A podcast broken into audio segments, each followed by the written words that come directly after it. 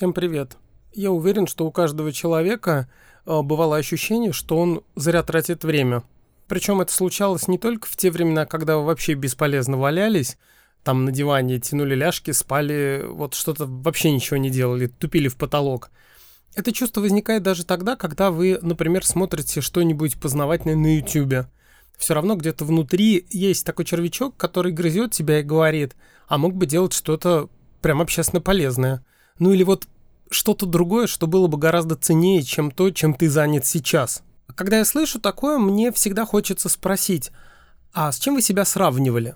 Ну, вот это вот ощущение, что сейчас я занят чем-то не тем, оно же может возникнуть только тогда, когда ты примерно представляешь себя чем надо, ну, референс, то на фоне чего ты занимаешься не тем. На этот вопрос, как правило, нет ответа. Человек не может сказать, что, блин, вот я уже давно должен был сделать то-то, то-то, то-то, но ленюсь, но потому что тогда это вопрос прокрастинация. Обычно люди это четко понимают. А запрос, который один из френдов мне как раз написал, был вот именно о легком чувстве того, что ты вроде бы как-то зря тратишь время.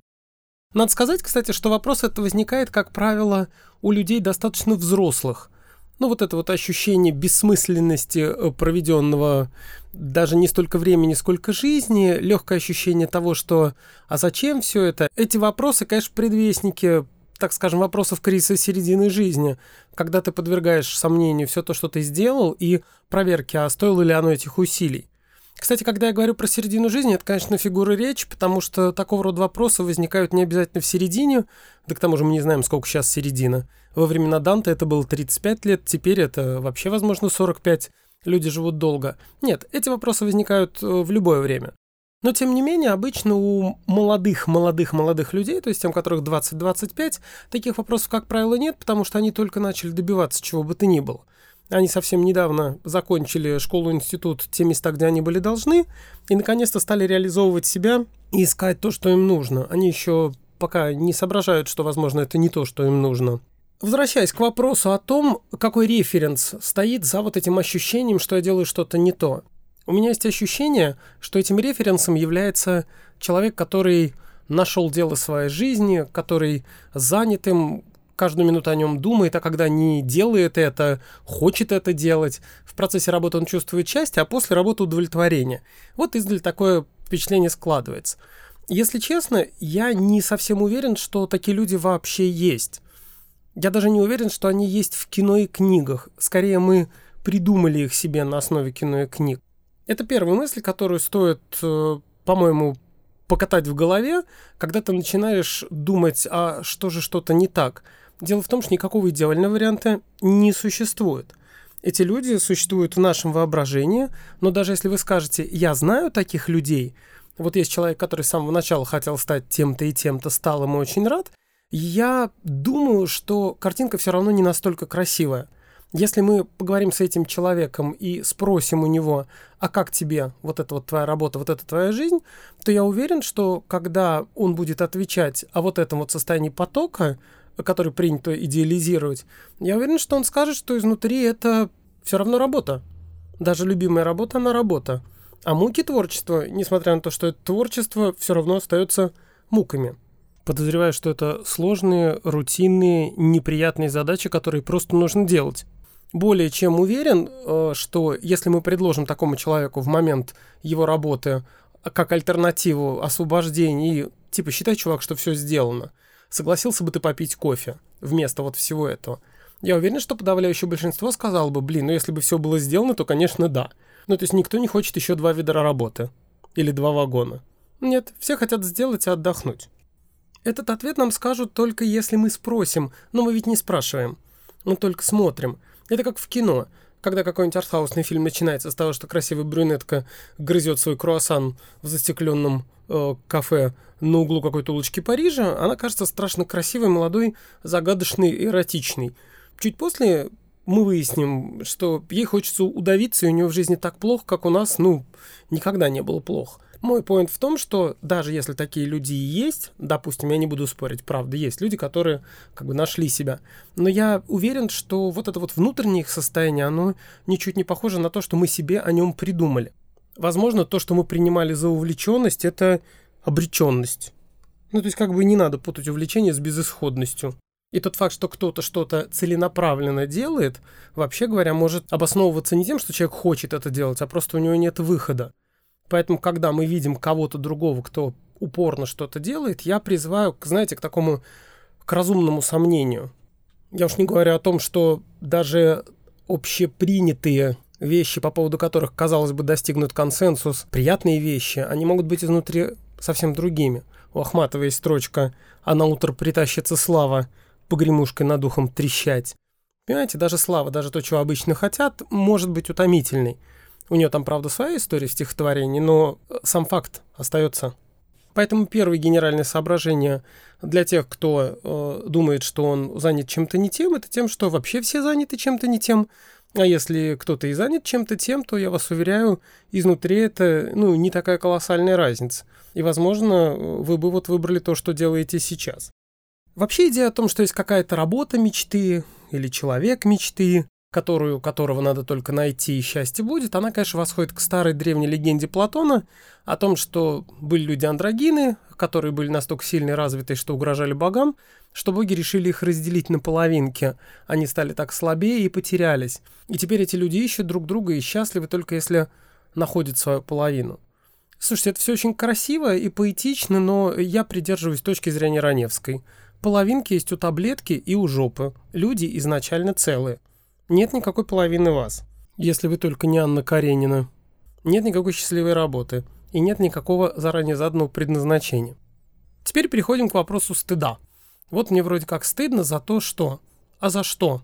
За бессмысленность обычно говорят, за бесполезность. Ну, слушайте, у меня тут такой аргумент. А то можно подумать, вы на работе чем-то особенно ценным занимаетесь. Бумажки там перекладываете, договора какие-то пишете, товары из одного конца страны в другой пересылаете – ну, тоже, знаете, с точки зрения Вселенной или даже чего-то общественно ценного, это, ну, так. Скорее вы переводите бумагу, лес и электричество. Не уверен, что этим стоит прям так сильно гордиться. То есть объективно заданного смысла, такой, чтобы существовал вне вас и без вас, на самом деле нет. Это нам говорят всякие экзистенциалисты, и вообще говоря, если хорошо подумать, они правы.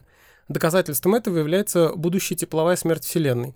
Что бы вы сейчас не сделали, рано или поздно это будет бессмысленно. Впрочем, я уверен, что тепловой смерти Вселенной ждать не придется, бессмысленным это станет гораздо раньше. Вспомните какие-нибудь изобретения, например, дисководы, те, которые обозначают буквы «Б», пятидюймовые. Где они теперь? А прошло не так уж и много времени. Все остальные человеческие свершения тоже не так, чтобы очень надолго. И если объективного, существующего вне нас смысла особо нет, то тогда остаются только субъективно заданные смыслы. А тут мы возвращаемся к YouTube. Вы лежите на диване, смотрите познавательный ролик, вам весело и интересно. Может, это он и есть? Смысл.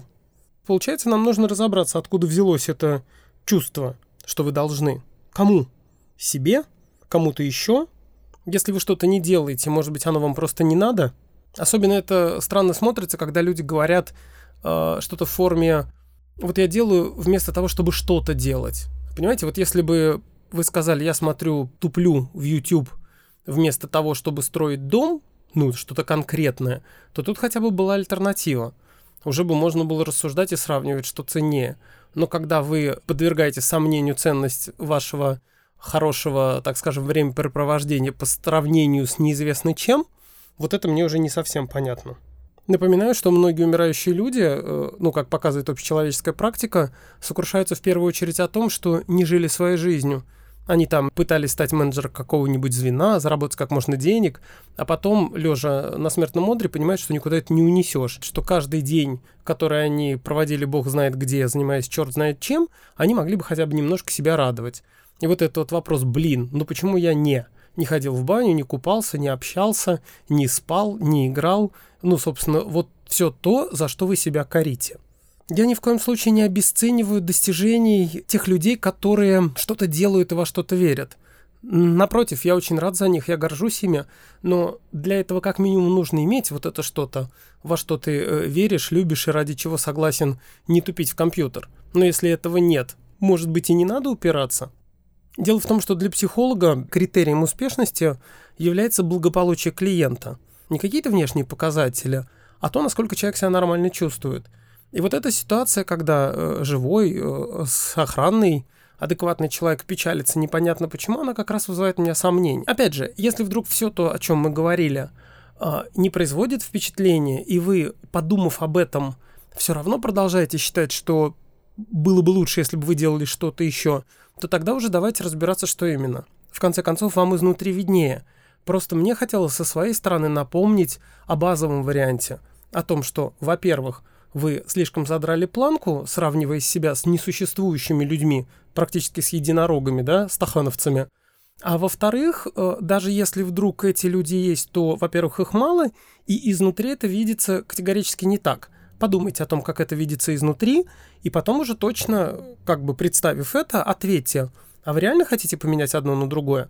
Если действительно хотите, то тогда правда welcome. Давайте думать, что вам нужно, что является для вас ценностью, что является существенным для вашей жизни.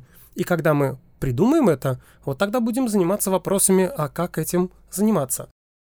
Может показаться странным такое упорное желание психолога игнорировать чужие чувства. Это же ненормально. Если вы чувствуете беспокойство по поводу того, как вы проводите время, вы имеете на него право. Безусловно, я об этом помню. Но прежде чем решать этот вопрос, мне бы хотелось уточнить, а кем она инспирирована. Вы так беспокоитесь, потому что не соответствуете своим собственным ожиданиям или ожиданиям кого-то еще, мамы, значимого другого или вообще посторонних людей. Когда я смотрю на окружающих людей и на себя, мне иногда кажется, что мы живем в культуре, где существует установка на подвиг. Ни дня без подвига, если кровь из носа не пошла, то и не работал и так далее. Глядя на тебя, должно хотеться воздвигнуть памятник. Я не отговариваю от подвигов, но давайте это будут те подвиги, которые хотели совершить мы сами, которые проистекают из наших ценностей, взглядов и решений, а не те, которые нам принесло ветром. Спасибо.